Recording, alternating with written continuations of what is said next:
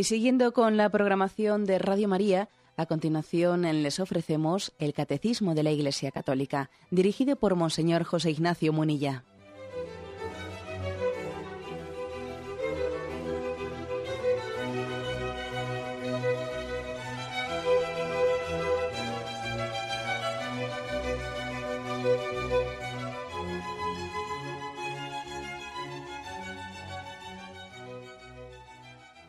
Cordial saludo a todos los oyentes de Radio María. Un día más, con la gracia del Señor, proseguimos el comentario del Catecismo de nuestra Madre la Iglesia. Dedicamos hoy el segundo programa al comentario de la última petición del Padre Nuestro, y líbranos del mal. Eh, habíamos quedado en el punto 2852. ¿eh? Os recuerdo que el Catecismo comenzaba diciéndonos que ese y líbranos del mal se refiere al maligno, guárdanos del maligno, guárdanos del demonio. ¿eh? Ya habíamos hablado algo sobre el tema de Satanás y sus ángeles la vez pasada, pero ahora continúa el catecismo esta explicación. Leo el punto 2852. Comienza con una cita del Evangelio de San Juan. Homicida desde el principio, mentiroso y padre de la mentira. Satanás, el seductor del mundo entero, es aquel por el cual, por medio del cual el pecado y la muerte entraron en el mundo, y por cuya definitiva derrota toda la creación entera será liberada del pecado y de la muerte. Sabemos que todo el que ha nacido de Dios no peca, sino que el engendrado de Dios le guarda y el maligno no llega a tocarle. Sabemos que somos de Dios y que el mundo entero yace en poder del maligno. Primera Juan capítulo 5, versículos 18 al 19. Y luego viene una cita de San Ambrosio, ¿eh? pero vamos desmenuzando, desmenuzando estos contenidos.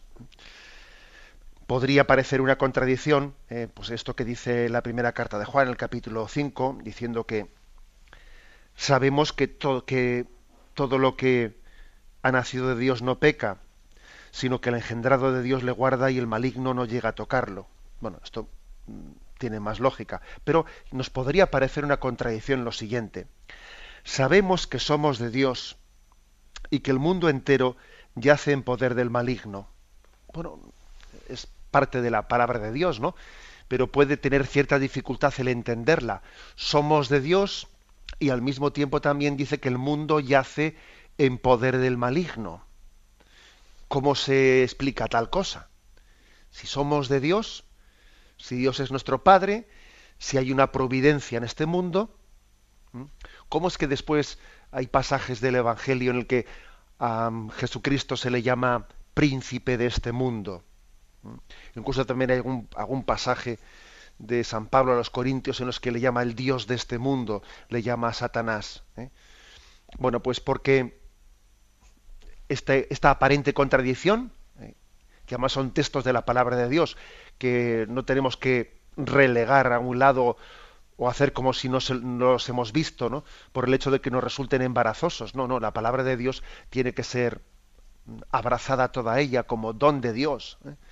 Don de Dios para nosotros. Bueno, es que estamos viendo que así es, que el reino de Dios se abre paso en medio eh, también de, de este reinado de Satanás, ese, esa parábola del Evangelio en el que dice que la cizaña no será cortada hasta el final, ¿eh? el trigo va, va, a crecer al mismo tiempo que la cizaña y los dos crecen y, y, le dice no, no, no cortes la cizaña, porque a estas alturas todavía la cizaña a veces no se le distingue del trigo. Deja que crezcan ambas, ya vendrá al final el cosechador y entonces sí se distinguirá claramente ¿eh?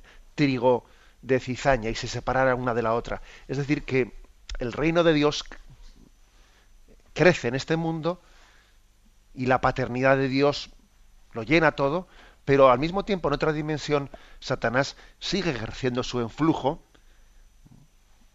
y tiene un cierto poderío sobre este mundo. Tiene un cierto poderío. Es verdad que no es un poderío total, ¿eh?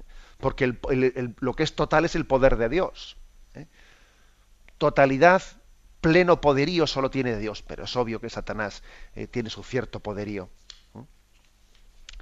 Hay, pues podríamos decir, pasajes que así lo recuerdan. Por ejemplo, en, un discurso que pronunciaba en el año 1972, en un famoso, eh, una famosa catequesis que pronunció Pablo VI, su santidad Pablo VI de feliz memoria, decía, encontramos el pecado que es la perversión de la libertad humana y causa profunda de la muerte, y que es además ocasión y efecto de una intervención en nosotros y en el mundo de un agente oscuro y enemigo, el demonio. El mal no es solamente una deficiencia, es una eficiencia, un ser vivo espiritual, pervertido y perversor, terrible realidad. Y se trata no de un solo demonio, sino de muchos, como diversos pasajes evangélicos nos lo indican. Todo un mundo misterioso, revuelto por un drama desgraciadísimo del que conocemos muy poco. Bueno, esta es una, una famosa cita de, del Papa Pablo VI, y además dicha en el año 72, en un momento en el que podía haber, eh, podía existir una confusión, una equivocación muy seria en muchos teólogos o en algunos teólogos en aquel momento, en aquel momento convulso después del mayo 68, que incluso estaban predicando erróneamente y equivocadamente, pues que eso de los demonios, etcétera, es un género literario, es una manera de hablar, es una especie de personificación del mal, pero que no hay que entender así como verdadera la existencia de seres espirituales personales. Y el Papa saliendo, eh, saliendo a defender la fe católica dijo esto que os acabo de, de leer, ¿no? Es decir, que nosotros lo que creemos es que el origen del mal del mundo ¿eh? es el pecado, la mala libertad del hombre, pero también es cierto que el pecado tiene una fuerza inusitada, pues por el hecho de que es impulsado por ese ser personal que es el demonio. ¿eh? El pecado no tendría tanta fuerza si no existiese este ser personal que lo, enfatiza. ¿eh? Es como el pecado, podríamos decir, es el fuego, pero el, demonio es el que echa gasolina al fuego. Entonces, claro, si se echa gasolina al fuego, eh, o, se, o se azuza el, eh, el, fuego, pues coge mucha mayor fuerza. ¿no? Mm, por lo tanto, tenemos que hablar del demonio, no podemos callarlo, porque nos ha sido revelado. Y callar parte de la revelación de Dios, pues por nuestra parte sería un pecado. Decía San Juan Crisóstomo en una famosa frase suya, Dice, no es para mí ningún placer hablaros del demonio, pero la doctrina que este tema me sugiere será para vosotros muy útil. No es plato de buen gusto ¿eh? estar hablando del demonio. Lo decía San Juan Crisóstomo y lo digo yo mismo, ¿no? Pues que esta mañana abro el catecismo y me digo, me toca hablar de esto. Hombre, pues, pues no resulta simpático, vamos a ser claros, no resulta simpático. ¿eh? Y sería más fácil, ¿eh? más fácil o más sencillo hablar de otras cosas, porque ya supones que tu predicación pues va a tener un punto de antipatía, un punto de tal, mira, este obispo que está aquí ahora a estas alturas, ¿no? pues en pleno siglo XXI aquí hablándonos del demonio. Pues bueno, pues es que igual que hace dos mil años, ¿no? Dice San Juan Crisóstomo, para mí no es ningún placer hablaros del demonio, pero la doctrina que de este tema se me sugiere será para vosotros de gran utilidad. Bueno, este es eh, así el punto de partida. Curioso también, curioso que la primera cita de Juan 8:44 le llama a Satanás homicida desde el principio, mentiroso y padre de la mentira. Bueno, lo de mentiroso y padre de la mentira parece que lo entendemos mejor, ¿eh? por el hecho de que Satanás siempre utilice en sus estrategias, utilice el intentar mm, engañarnos que aceptemos el mal bajo especie de bien. O lo, mismo que hizo el pecado original, que está, eh, que está pretendiendo ¿no? que el mal, eh, el mal eh, sea bien para el hombre. Es que mira, Dios os ha prohibido comer de ese árbol no porque sea malo, sino porque no quiere que vosotros seáis como dioses, ¿no? O sea, es, siempre la, la engaña, el engaño padre de mentira. Es mentiroso y padre de la mentira. Porque en cuanto que él ha, metido una mentira, ¿no? Como se dice popularmente, no te, te la he metido. ¿eh? ya te he metido la mentira. Una vez que ha mentido, ya comienzan Adán y Eva a mentir. Satanás ha conseguido ser padre de mentira, porque una vez que les ha mentido a ellos, que les ha hecho pecar, ellos ya comienzan a mentir para tapar sus pecados. No, yo no he sido el otro, etcétera, etcétera. Pero además de eso, este texto, aparte de llamarle a Satanás mentiroso y padre de la mentira, le llama homicida. Homicida desde el principio. ¿eh? ¿Por qué se le llama a Satanás homicida? Homicida. Satanás no tiene, no tiene poder Dios no le concede ese poder de, de atentar contra, eh, la vida de los hombres, ¿no? De no ser que, bueno, pues en, la providencia de Dios puede, haber también casos extremos en los que haya podido acontecer, ¿no? Pues que en em, pues un tipo de situación extrema Satanás haya podido llegar a, atentar contra la vida humana, ¿no? Pero no escapándose a la providencia de Dios, ¿no? Entonces, ¿por qué se le llama homicida? Bueno, pues igual que dice San Irineo, igual que dice que la gloria de Dios es la vida del hombre, la gloria de Dios es que el hombre tenga vida, la gloria de Dios es que el hombre sea feliz, que viva, he venido para que tengáis vida y vida abundante, ¿eh? dice, dice el Evangelio de San Juan. Bueno, pues podríamos decir lo contrario, ¿no? Que eh, Satanás subrayo, como dije también el día anterior, sin pretender hacer eh, de Satanás una especie de contra Dios, porque no, porque no, deja de ser una criatura, eh, no es un Dios en negativo, eso, no lo olvidemos. Satanás no es un Dios en negativo y la fe católica, la fe cristiana, no es no es un dualismo que cree en dos dioses, el Dios bueno y el Dios malo. No, estamos hablando de una criatura y no más. Pero es cierto que esta criatura en su perversidad, en su maldad, su gozo es nuestro mal. ¿eh? Su gozo no es que vivamos, que seamos felices, sino de alguna manera eh, lo contrario. Su gozo es mm, nuestra infelicidad. ¿eh? Su gozo es mm, la muerte eterna del hombre. Es como querer compartir su desgracia con los demás. Por eso se le llama el homicida el que no quiere que vivamos, el que no quiere que seamos felices. El siguiente texto, Apocalipsis 12.9, se le llama seductor de este mundo. ¿eh? Capacidad de, seducir. Es, esa es quizás la, mm, podríamos decir, la característica más propia. El oficio, dice Santo Tomás de Aquino en un pasaje suyo, el oficio propio del diablo es tentar, tentar o seducir inclinar eh, a los hombres al pecado. Eso lo dice en su suma teológica. Es cierto que nosotros somos tentados eh, por el mundo y por la carne, eh, es decir, por el pensamiento del mundo y por la debilidad de nuestra condición humana. ¿no? El espíritu es fuerte, pero la carne es débil. Mm, dice, por ejemplo, la carta Santiago, capítulo 1, versículo 14. Cada uno es tentado por sus propios deseos que le atraen y le seducen. ¿Eh?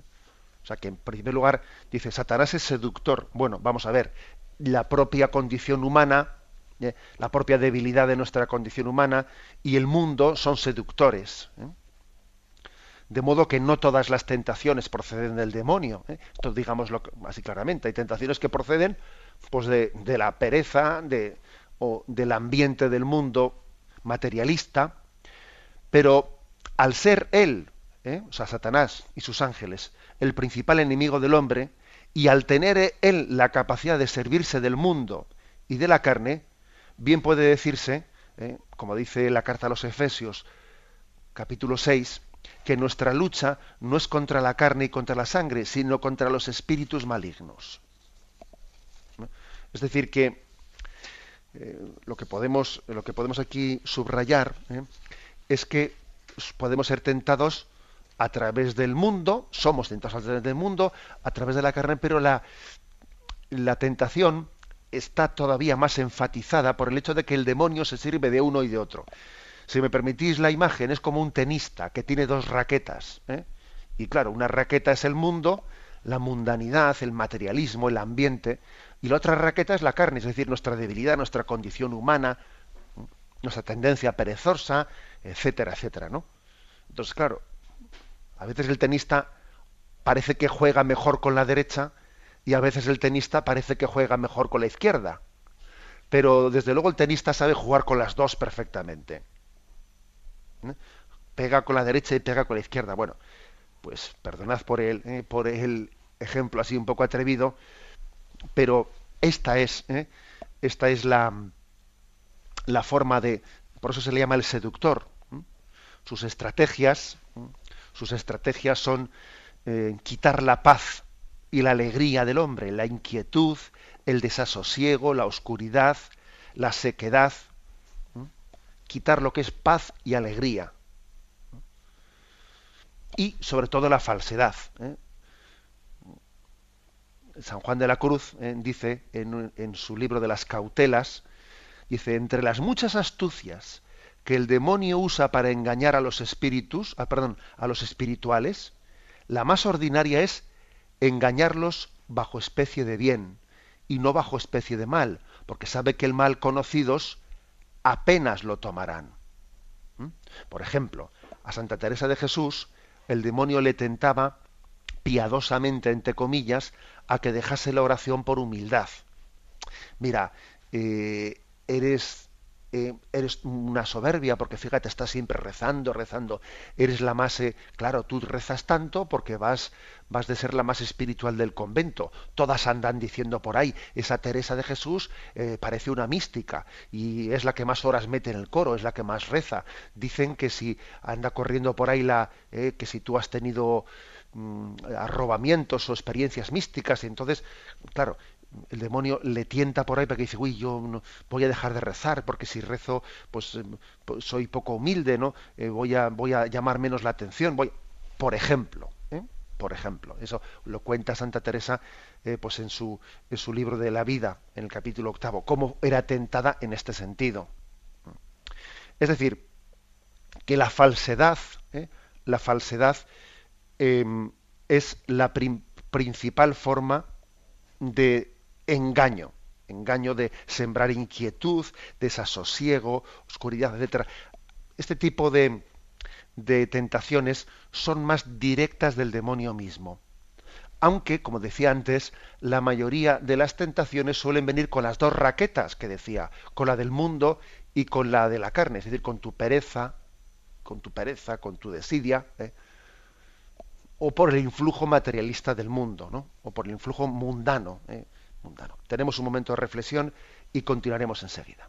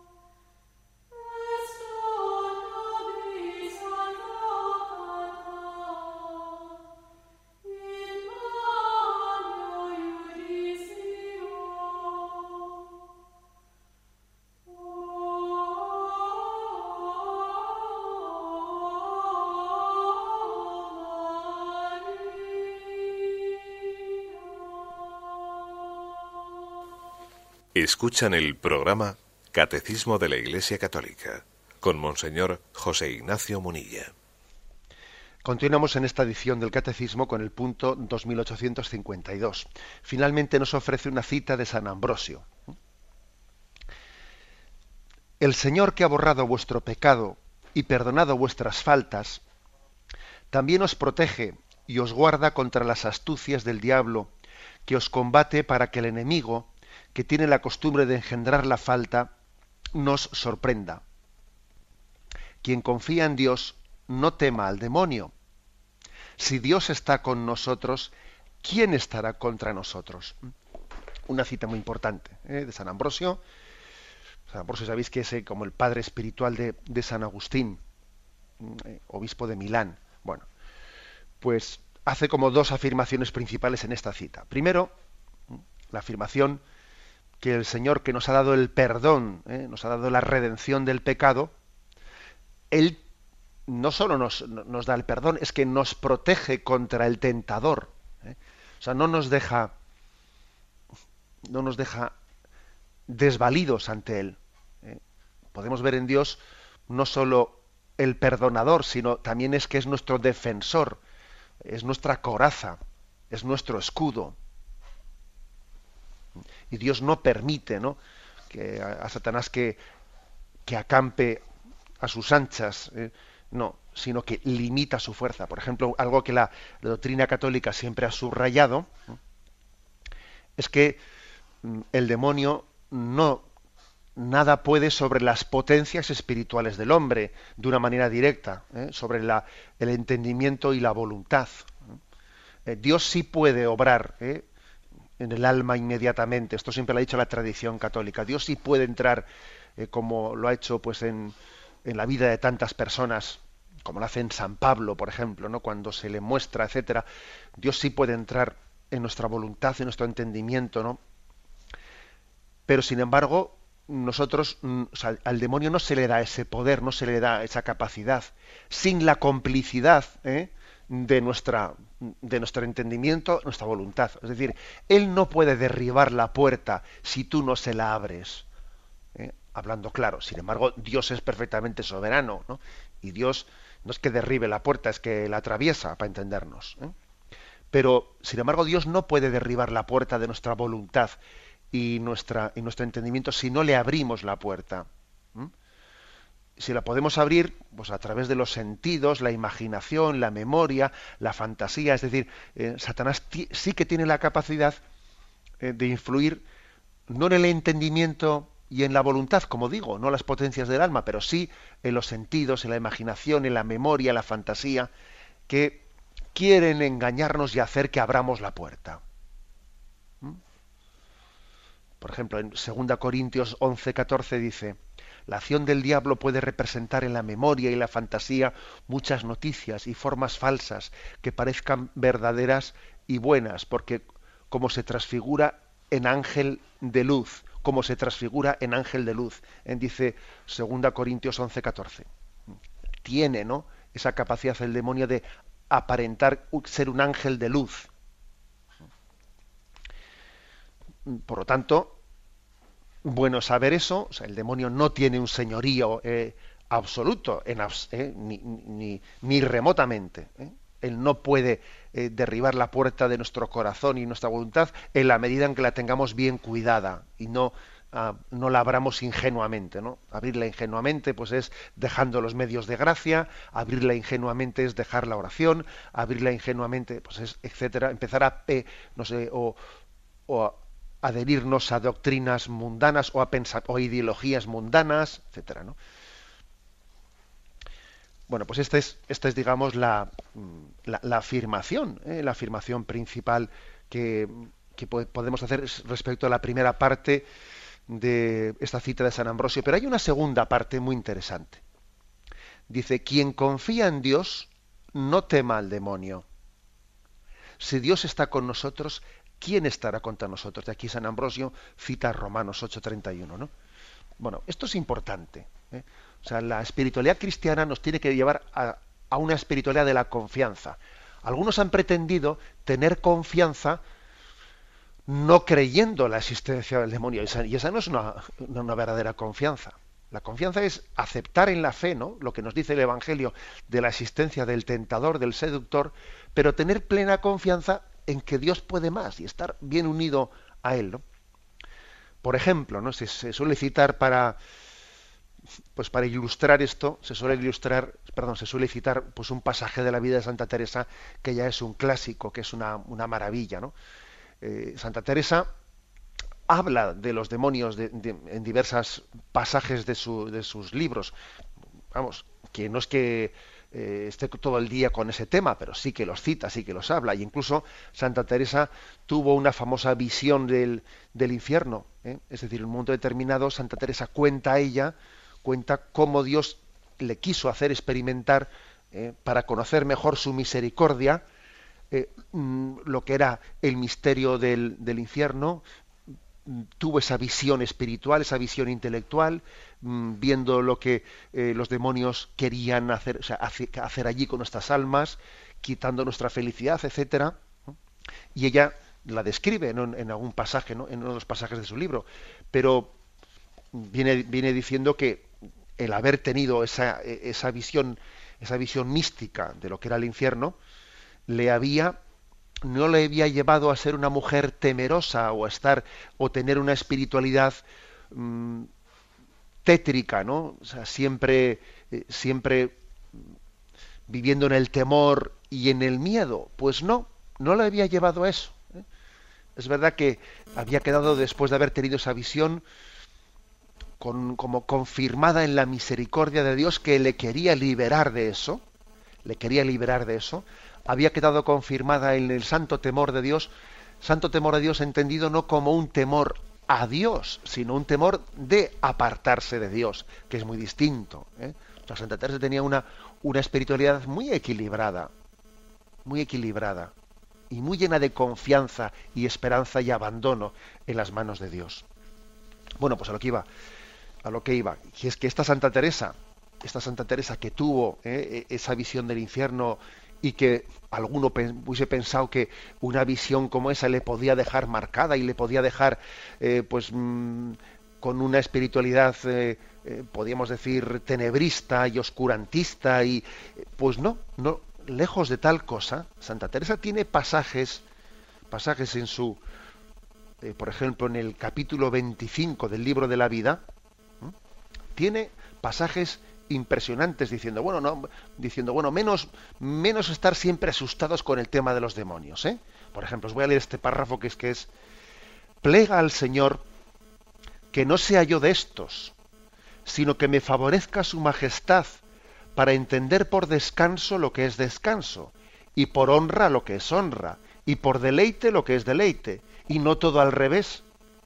Y una higa para todos los demonios, dice ella. ¿Habéis escuchado esto? Una higa para todos los demonios, dice ella. ¿Sabéis que la, hacer una, me importa una higa, se dice, ¿no? O hacer una higa es ese gesto que se ejecuta con la mano, eh, con el, eh, cerrado el puño, mostrando el dedo pulgar por entre el dedo índice y, el cordial, con el que se señala a la persona infame, ¿no? Una higa para el demonio, es una burla, un desprecio. No entiendo estos miedos, demonio, demonio. ¿A dónde, ¿A dónde, podemos decir Dios, Dios y hacerle temblar? Eh? Repito esta frase, dice, Santa Teresa está criticando pues, a los que están con una espiritualidad acongojada y llena de miedos y de temores, ¿no? Y dice, no entiendo yo estos miedos, demonio, demonio, que dicen algunos, ¿no?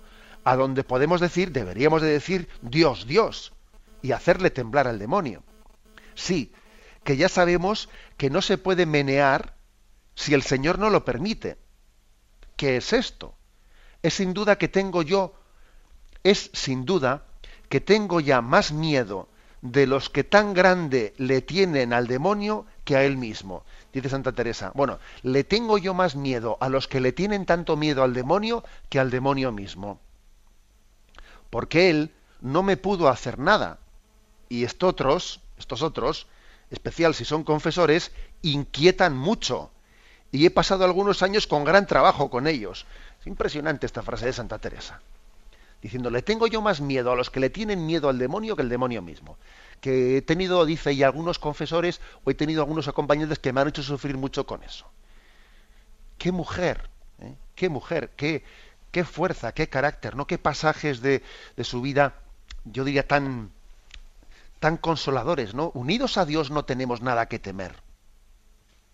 Por eso la clave está, eh, pues, adherirnos eh, a los medios de gracia que son los que nos dan ¿no? la plena confianza de participar de la victoria de Cristo sobre Satanás. Tenemos un momento de reflexión y continuamos enseguida.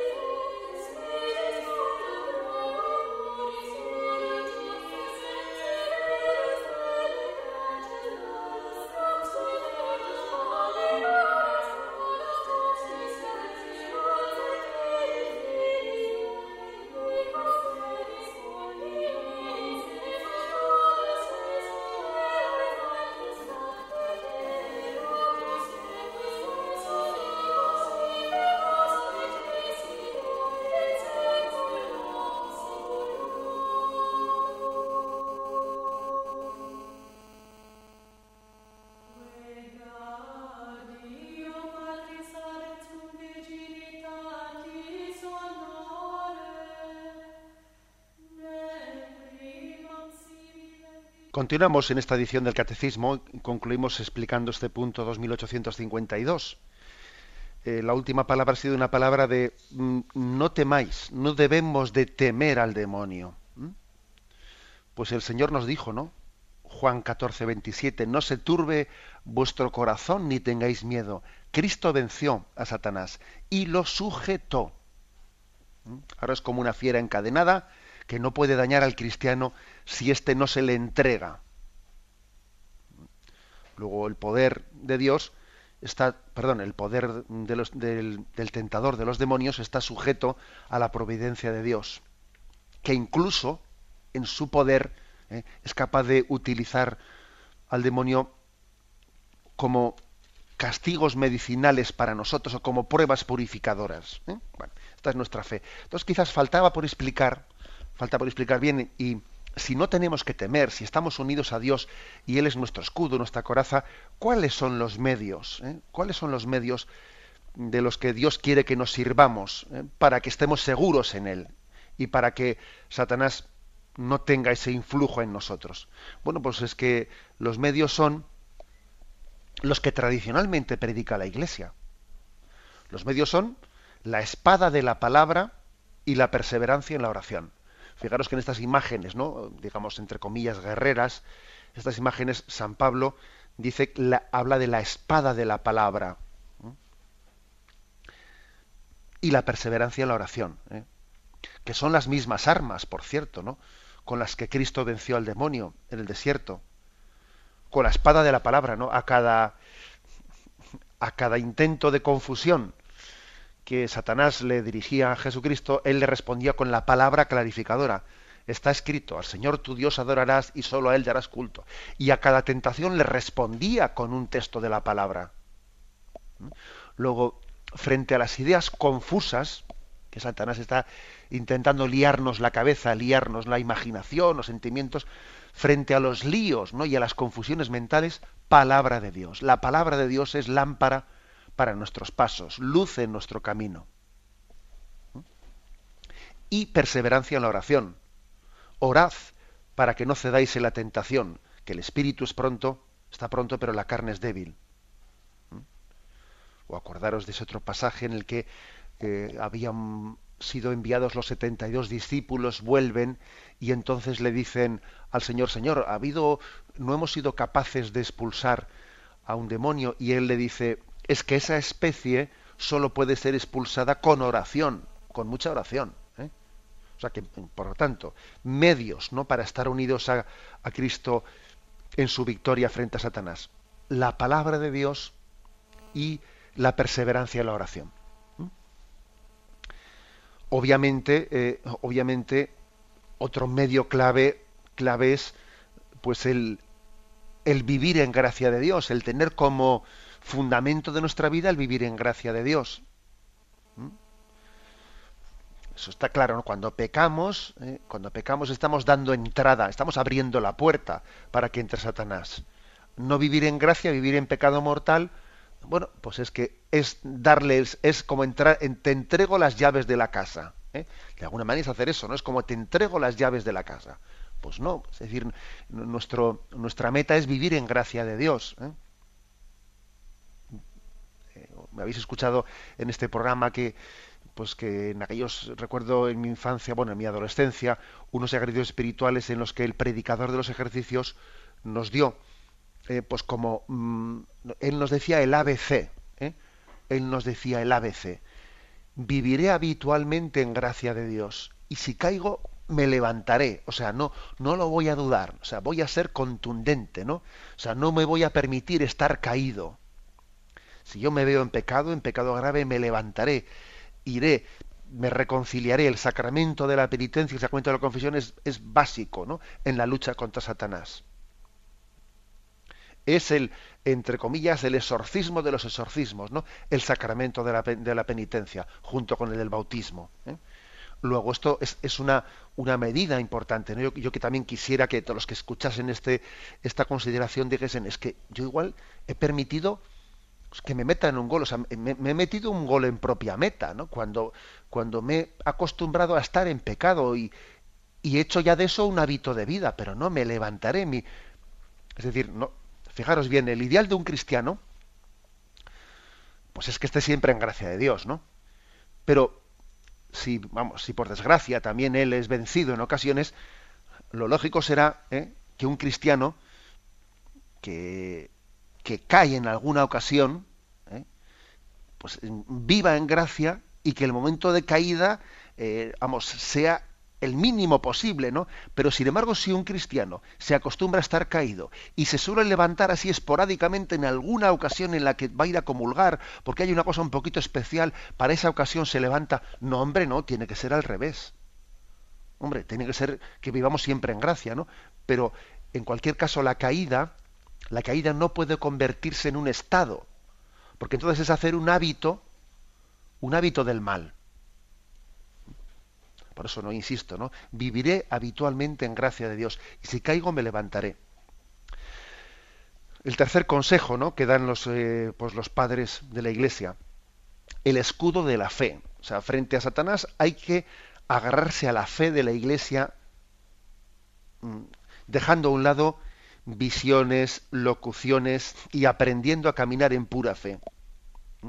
Cuando, una, eh, cuando uno encuentra ciertos círculos en los que se apoyan, eh, pues la fe se, apoyan continuamente en supuestas locuciones, visiones, eh, experiencias subjetivas, interiores, mire, mal asunto. Y en eso, en eso San Juan de la Cruz fue, fue muy exigente en pedirnos desnudez espiritual, pobreza de espíritu vacío en la fe. Nos agarramos a la fe y ojo con apoyarnos en, eh, en subjetivismos de supuestas. A mí Dios me ha dicho, al otro le ha dicho, mira, mm, vete despacio y agárrate a la fe. ¿eh? Y a la fidelidad a la doctrina y a la disciplina de la Iglesia. Que eso es lo que nos hace ir por camino seguro. Otra frase famosa de Santa Teresa. Tengo por muy cierto que el demonio no engañará, Dios no lo va a permitir, al alma que de ninguna cosa se fía de sí y está fortalecida en la fe. ¿Mm? Por lo tanto, cuando comenzamos a dar crédito a quien enseña cosas distintas a lo que enseña la Iglesia, estamos siendo fácil presa del demonio. ¿Eh? No, pues es que dicen que no sé qué, pues que eh, los milagros del, Evangelio, pues que tampoco hay que interpretarlos así, eh, que la Virgen no es Virgen, que Jesucristo no resucitó. Que... Ah, mire usted, si usted comienza a dar, a dar Pablo, a abrir la puerta a todo tipo de doctrinas extrañas y ajenas al magisterio de la Iglesia, es que, claro, es como darle una pistola a, a tu enemigo. Le das una pistola pues para que te dispare, claro. Por eso, fidelidad a la doctrina y a la disciplina de la Iglesia es básico en la lucha contra Satanás. También la tradición de la Iglesia ¿eh? nos ha hablado de los sacramentales de la Iglesia, los sacramentales que son, bueno, pues mm, ayudas preciosas, ¿no? Como puede ser la, la cruz, el agua bendita, signos muy sencillos, ¿no? Muy sencillos, pero que también actualizan nuestra fe y nuestra, y nuestra confianza en Dios. Y luego subrayar, ¿eh? subrayar la dignidad, ¿no? O sea, es decir, la dignidad del cristiano, que los cristianos somos en Cristo reyes y participamos de su señorío.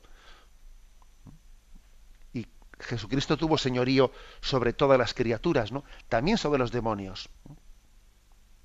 Eh, vuelvo a, ese texto que decía antes del capítulo 25, 25, ¿eh? impresionante de Santa Teresa, ¿no?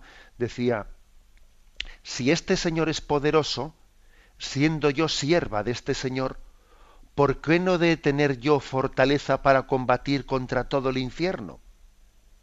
Tomaba una cruz en la, en la mano y así dije, venid ahora todos los demonios, que siendo sierva de Dios, quiero yo ver qué me podéis hacer. Y en esta actitud desafiante concluye, no hay duda de que me parecía que me tenían miedo a mí porque yo quedé sosegada y tan sin temor de todos ellos que se me quitaron todos los miedos que solía tener hasta hoy. Porque aunque algunas veces les veía, no les tenía casi ningún miedo. Antes me parecía que ellos me lo tenían a mí. Me quedó un señorío contra ellos, bien dado por el Señor de todos, que no se me da más de ellos que de moscas. Me parecen tan cobardes que en viendo que les tienes en poco, no les queda fuerza. Eh, es impresionante la, como he dicho antes, la fuerza espiritual de esta mujer, no de Santa Teresa de Jesús, que les llama moscas a los demonios. ¿eh? No se me da de ellos más que de moscas. A una mosca no le hagas caso y a lo tuyo, ¿no? Bueno, esta, esta es la espiritualidad, ¿no? Eh, católica, que como veis es muy equilibrada, es muy equilibrada. Y por esto le pedimos a Dios, líbranos del mal. Le pedimos líbranos del mal porque verdaderamente es su señorío, es su poder el que nos permite ¿no? tener este, esta confianza, esta, eh, este señorío, esta autoridad. Vamos a dejarlo aquí y damos paso a la intervención de los oyentes. Podéis llamar para formular vuestras preguntas al teléfono 917 107 700. 917 107 700.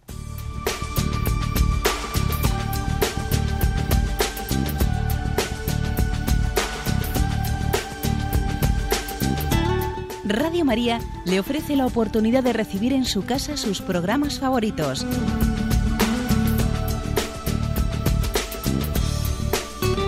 Ahora lo puede hacer a través de nuestra página web www.radiomaria.es o bien llamándonos al 902 500 518. 902 500 518. Pídanos el programa que más le interesa en cualquiera de sus emisiones, especificando el día y la hora que lo ha escuchado. Solo nos tiene que decir si lo quiere en CD de audio o CD o DVD en MP3. Haga su solicitud en el 902 500 518 y en www.radiomaria.es. Radio María, más cerca de usted.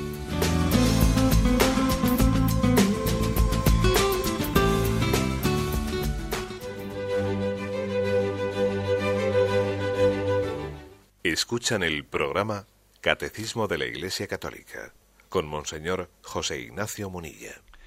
Sí, buenos días. ¿Con quién hablamos? Eh, buenos días. Sí, adelante, le escuchamos. Eh, mire, Monseñor, soy Miguel. Eh, vamos a ver, le llamaba porque el tema de hoy, como usted ha comentado al principio del programa, la verdad es que es un poco, parece que incluso en muchos círculos de la Iglesia es un poco incómodo, poco agradable de... Pero en primer lugar le, le quería felicitar y, por, por haberlo tratado de esta manera tan porque es verdad que, necesitamos necesitamos que los cristianos que se nos diga y que se nos sabe con, con, esta claridad de la existencia de la existencia del mal en este caso de la existencia de un ser espiritual. Y bueno felicitarle por eso. Y luego también pues decirle que no sé que en mi pequeña experiencia yo creo que cualquier persona que intenta vivir la vida espiritual y la intenta vivir pues con cayéndose, levantándose, volviendo a luchar, siempre, nunca estando en relajación, eh, no puede tener ninguna duda sobre la existencia del demonio, porque el, el, el desasosiego que te deja en el alma cuando tú estás en pecado y cuando tu conciencia te habla dentro es la prueba inequívoca de la existencia de ese mal. O sea, no, no sé cómo la, la, gente puede tener, mucha gente puede tener dudas, porque el desasosiego, el malestar que te deja dentro del alma, para mí, en mi pequeña experiencia, es la prueba inequívoca de que, de que, ese, de que ese mal existe. Y luego también, pues agradecerle, yo sé que a usted no le gusta, pero es que no tengo posibilidad de hablar, de hablar por otro medio con usted, agradecerle sus catequesis porque son, son maravillosas y y agradeceros de corazón porque muchas veces son inspiración para, para los demás, son inspiración de muchas cosas. Yo soy humildemente, me gusta componer canciones y usted, usted ha sido, ha, sido para mí fuente de mucha inspiración. Y si algún día hago algún trabajo que, que lo quiero hacer, pues tendrá noticias de mí y, y, y, sin duda usted ha sido la fuente de, mucha, de muchas gracias que, que se han derramado en mi corazón y agradecerle, Padre. Bueno, pues, pues, pues, gracias también a usted. ¿eh? Bueno, dice el que dice el que no me, no me gusta. Bueno, yo, yo lo sencillamente lo que creo es que, que también pues estamos unos para ayudarnos a los otros y creo que tampoco es bueno que nos prodiguemos en ¿eh? pues en dar jabón como se dice popularmente porque bueno pues porque siervos inútiles somos y si algo bueno hemos hecho pues hemos hecho lo que teníamos que hacer no por eso si, si, bien es obvio ¿no? que, que, malo es criticar, pues yo pienso que tampoco es bueno eh, prodigarse pues en, en, alabar en exceso, ¿eh? en exceso. Yo pienso que, que, hay que ser sobrio para todo. Bueno, pero bueno, dicho eso, eh, el comentario que ha hecho el oyente, vamos a ver, el comentario que ha hecho el oyente es cierto, es decir, el que tiene experiencia de vida espiritual, ¿eh? Eh, le es bastante evidente la existencia del demonio. Ahora, el que no tiene experiencia de vida espiritual, pues le parece, claro, ¿por qué? Pues muy sencillo. ¿eh? Eh, el demonio no tiene mucha necesidad de intervenir con los que tienen poca experiencia de vida espiritual. Porque ya con el mundo y con la carne, es decir, con la tentación de la mundanidad, de lo que hace la mayoría, de lo que es el ambiente generalizado, y por otra parte con la tentación de la debilidad de la propia condición carnal, ya con esas dos cosas tiene suficiente. ¿eh? Paradójicamente, el demonio suele intervenir más directamente en aquellos que están eh, avanzados en la vida espiritual. Lo vemos claramente en la vida de los santos. Paradójicamente con ellos suele intervenir más en directo dando, eh, pues, mm, sembrando mm, oscuridades interiores, quitando la paz, teniendo momentos de, eh, desasosiegos, etcétera, ¿no? También lo hace, todo hay que decirlo, lo hace sin éxito, ¿no? Eh, porque, claro, el Señor también se compromete especialmente con unas gracias especiales con estas personas, ¿no? Lo hace sin éxito. Pero es normal que los que están más avanzados en la vida espiritual tengan una conciencia más viva de la existencia de Satanás y sus ángeles y que los que están ya esclavizados, pues eso, uno, pues ya está, eh, eh, pues si, si, si, el demonio te tiene, te tiene en sus manos y tú no te has enterado, que es lo más gordo. ¿eh? Damos paso a un siguiente oyente. Buenos días. Buenos días. Sí, adelante, le escuchamos. Mm, quería preguntarle mm, referente al, al pecado venial, o sea que por la gracia de Dios, pues muchas personas no hemos cometido, no se comete un pecado grave, ¿no? Para confesar, pero entonces quería preguntarle si las faltas veniales que normalmente más tenemos, pues es que hay mucha gente que dice que la Iglesia solamente obliga a confesarse una vez al año. Entonces, mm, las faltas veniales, mm, yo digo, pregunto si también, si es necesario confesarse con frecuencia de las faltas veniales que tenemos. Pues le agradezco su pregunta porque seguro que nos ayuda a todos. Es verdad que la Iglesia, pues en su pedagogía, le ha parecido prudente poner un mínimo de decir, confesar al menos una vez al año, ¿eh? en peligro de muerte, o si has de comulgar y no estás en gracia a Dios, etcétera, ¿no? Pero bueno, eso, obviamente es un mínimo, ¿eh? es un mínimo. La Iglesia, aunque no pone ese, ese mandamiento de obligación, sí que aconseja y aconseja muy fervientemente aconseja la confesión frecuente de, nuestros pecados veniales también. ¿eh? Porque, de alguna manera, en los pecados veniales, aunque no tengan, ¿eh? un pecado venial no tiene eh, pues esa capacidad que tiene el pecado mortal de perder la gracia de Dios y, por lo tanto, tener, dejar esa inhabitación que el Espíritu Santo tiene en nosotros cuando vivimos en gracia de Dios y por lo tanto Satanás cuando no estamos en gracia tiene una entrada en nosotros pues muy superior, obviamente, ¿no? Bien, en, los pecados veniales no ocurre eso, pero sí que se produce con ellos un debilitamiento, ¿eh? un debilitamiento. Estamos en gracia de Dios, pero estamos debilitados, ¿eh? mm, porque muchas veces las victorias no son de las victorias de Satanás mm, difícilmente ¿eh? Va a ser capaz Satanás de que caigamos en un pecado mortal si previamente no ha conseguido que caigamos en bastantes pecados veniales, ¿no? Porque ha habido un debilitamiento de nuestras defensas. ¿Eh? Aquí pasa con, el sistema inmunológico eh, que, tenemos en, la naturaleza humana. Antes de que cojas la neumonía, primero te había pasado que tenías las defensas bajas. Y claro, con las defensas bajas coges la neumonía más fácil. Así también pasa la vida espiritual. ¿eh? Por lo tanto, tiene una gran importancia eh, pues el estar vigilantes y en vela y recurrir a la confesión frecuente de nuestros pecados veniales. Damos paso a un siguiente oyente. Buenos días. Hola, buenos días. Sí, adelante, le escuchamos. Mire, buenos días, monseñor. Felicidades por el programa. Lo primero, felicitarle. Y mi pregunta era la siguiente. Eh, yo estoy viviendo con mi novia, somos pareja de hecho entonces, a la hora de confesarme, ha habido sacerdotes que no me han querido dar la solución porque me han dicho que no hay propósito de enmienda cuanto a nuestra situación como estamos. y ha habido otros sacerdotes que sí me han dicho que sí me la podrían dar porque nosotros sí tenemos pensamiento de casarnos, lo que pasa es que nuestra economía ahora mismo no nos da esa, esa facilidad de poder llegar al matrimonio. Entonces mi pregunta era la siguiente, si estaría bien confesar y que me dieran la solución o, o no, esto no sería correcto. Bueno, te agradezco la pregunta y además por hablar así de claro, que yo creo que da gusto también cuando ponemos las cartas encima de la mesa delante de Dios y seguro que de esa manera Dios nos bendecirá. Mira, vamos a ver. Mm, en primer lugar, yo te diría que no nos tenemos que dejar engañar, ¿eh? engañar por las condiciones, o sea, por los pensamientos mundanales, de decir, es que mi novia a mí nos gustaría casarnos, pero como económicamente no estamos bien, pero vamos a ver, ¿cuánto nos va a costar la boda? Tú te puedes casar, te puedes casar por la iglesia, ¿eh? y con efectos civiles, etcétera, sin que te cueste exactamente ningún duro. Ahora, claro, este mundo nuestro en torno, en torno al sacramento ha hecho todo un montaje de manera que resulta que la boda tiene que después ir ligada a no sé qué banquetes y a no sé qué viajes a Cancún. ¿eh? Pero bueno, eso, eso es un dogma de fe. ¿Eso quién lo, quién lo ha prescrito? Eso está mandado. Eso va a tener más poder y más fuerza en nuestra vida que el hecho de que nosotros recibamos la gracia del sacramento y vivamos en gracia de Dios. Eso va a tener más influjo que lo otro. Es decir, date cuenta cómo, eh, cómo, somos tentados ¿no? por Satanás y por sus, y por sus engaños. ¿eh? Pues si yo tengo que hacer una objeción de conciencia a esa forma de, casarse en la que pues, es un dispendio ¿eh?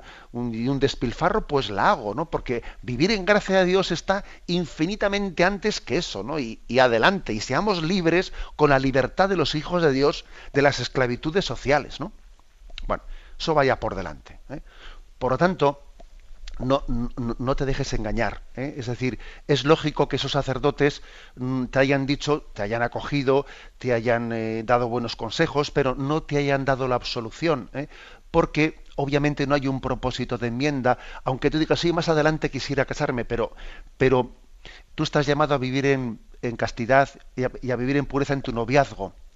Y no le va a ayudar al matrimonio el que viváis como matrimonio siendo todavía novios creo que mm, estas reflexiones que te he hecho, pues, pues bueno, pues deben de, eh, deben de hacerte un poco replantear, ojalá os ayude, ¿no? A replantear, pues la, la necesidad, ¿no? De vuestro, de vuestro matrimonio. Podéis tomar un compromiso de, o sea, de poner cuanto antes sea, ¿no? Pues esa, si está ya madura vuestra relación, de poner cuanto antes, ¿no? Ese, esa fecha de matrimonio y ofreced también ¿no? por vuestro futuro y por vuestros hijos el vivir, el vivir en castidad en el noviazgo el tiempo que os quede hasta entonces. Aunque sea brevemente, damos paso a una siguiente llamada. Buenos días. Hola, buenos días, monseñor. Soy Isabel. Escuchamos, adelante. Es un placer. Muy bien. A mí me gustaría saber cómo, sobre el tema de hoy, ¿no? ¿Cómo podemos distinguir muchas veces que está el demonio ahí diciéndonos lo que, lo que no queremos escuchar?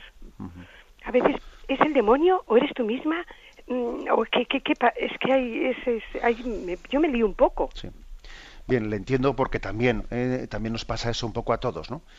que no es tan fácil distinguir cuando el demonio pues tiene una actuación directa o cuando también en el fondo pues lo, ejerce a través de nuestras formas por ejemplo depresivas de ser etcétera que también los factores psicológicos influyen y además generalmente el demonio lo que suele hacer es eh, incidir por donde nos aprieta el zapato psicológicamente. Es decir, si, si uno, pues si yo tengo una tendencia depresiva, tengo una tendencia tristona, pues vas a ver cómo por ahí el demonio tal, ¿no? O, o, etcétera. O yo soy demasiado impulsivo, soy una persona pues que primero lo, lo, hago y luego lo pienso, primero lo digo y luego lo pienso, pues, pues posiblemente el, el demonio me puede tentar por ese lado, ¿no? Bueno. Es decir, que tampoco hagamos una dicotomía entre el demonio o yo, porque generalmente las estrategias suelen ir conjuntadas. Pero bueno, en cualquier cosa, en cualquier caso, perdón, yo creo que lo principal es decirle que allí donde se nos quite la paz y se nos quite la alegría, hay tentación. ¿Eh? Dios es paz y Dios es alegría. ¿eh? Y allí donde ¿eh? se nos robe la paz y la alegría, hay tentación. Y, tenemos que oler ahí a que aquí huele azufre. Esto no, esto no, no, viene de Dios, porque Dios da paz y da alegría. Y por lo tanto hay que rechazar ¿no? pues, todo lo que sea eh, esa tristeza, esa falta de confianza y esa falta de esperanza. Me despido con la bendición de Dios Todopoderoso, Padre, Hijo y Espíritu Santo. Alabado sea Jesucristo.